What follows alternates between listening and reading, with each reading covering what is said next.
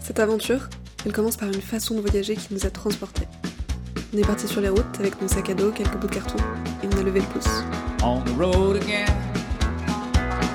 Just can't wait to get on the road again. The life I love is making music with my friends. And I can't wait to get on the road again.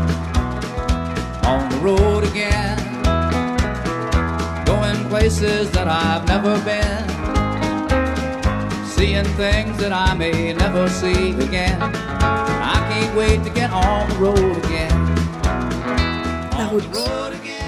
La route, c'est un voyage en soi. Et ça peut être un voyage en soi, si on décide. Si on décide de faire avec la vraie distance qui nous sépare de lieux. Si on décide de voir vraiment cette route, de la ressentir et de la vivre pleinement. La route, c'est ce qui relie deux endroits, deux mondes. Mais la route, elle représente à elle seule tout un monde potentiel. Un monde de songes, de réflexions. Un monde de rencontres, de partage, d'imprévus, de hasard. Un monde d'aventure.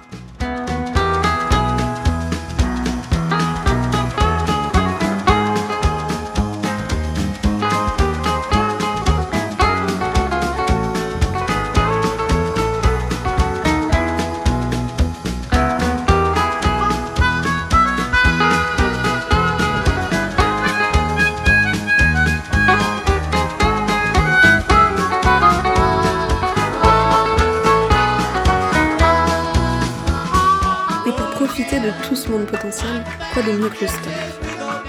Le stop. Associé à tant de peurs. Peur de l'autre, peur du risque, peur de l'imprévu, de l'inconnu. Et pourtant le stop, ça donne vraiment espoir en l'autre, justement. Ce n'est pas de la naïveté ou de l'inconscience. C'est prendre en compte le risque, comme il en existe partout.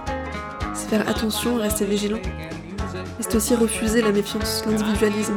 C'est partir à la rencontre de l'inconnu et à la rencontre de l'autre, un peu à la rencontre de soi-même. Le stop, c'est aller à la rencontre de la vie.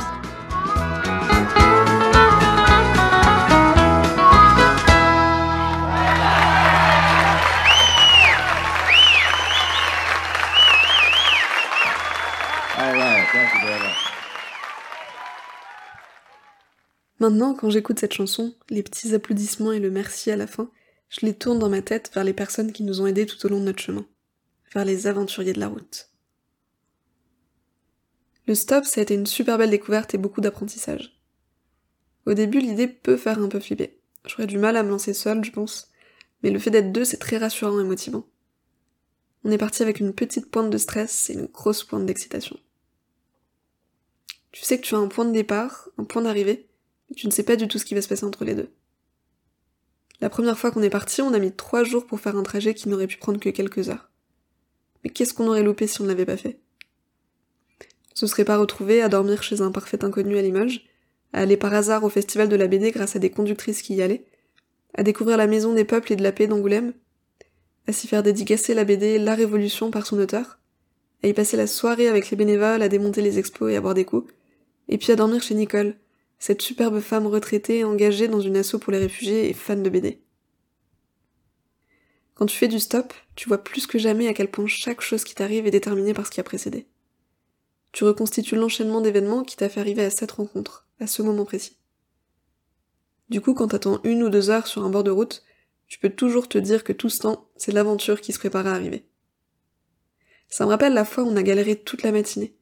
On passait lentement de voiture en voiture, on était depuis 30 minutes sur un péage d'autoroute, quand un jeune couple nous prend enfin.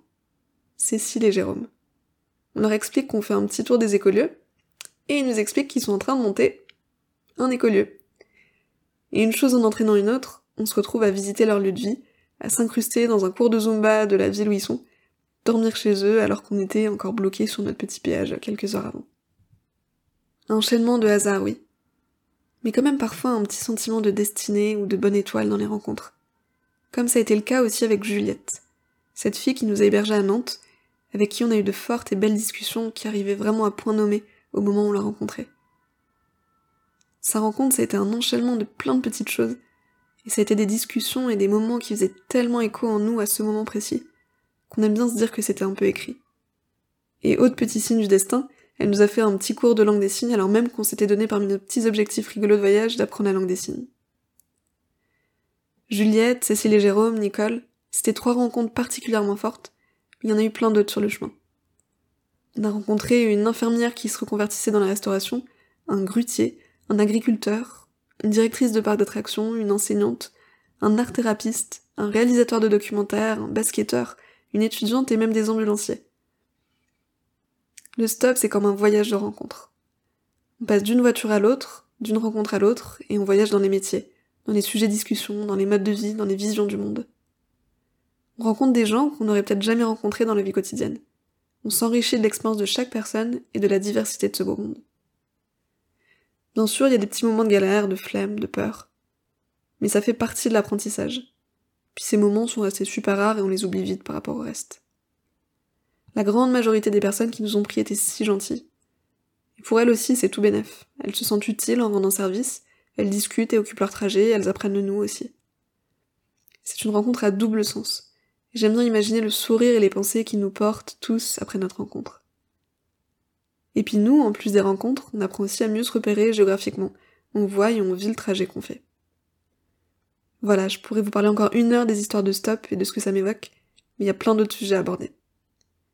Au total, on a fait 2500 km en stop, on a été pris par 39 voitures, logés par 4 personnes, et surtout on garde des centaines de souvenirs, des myriades d'émotions, et l'amour de la route.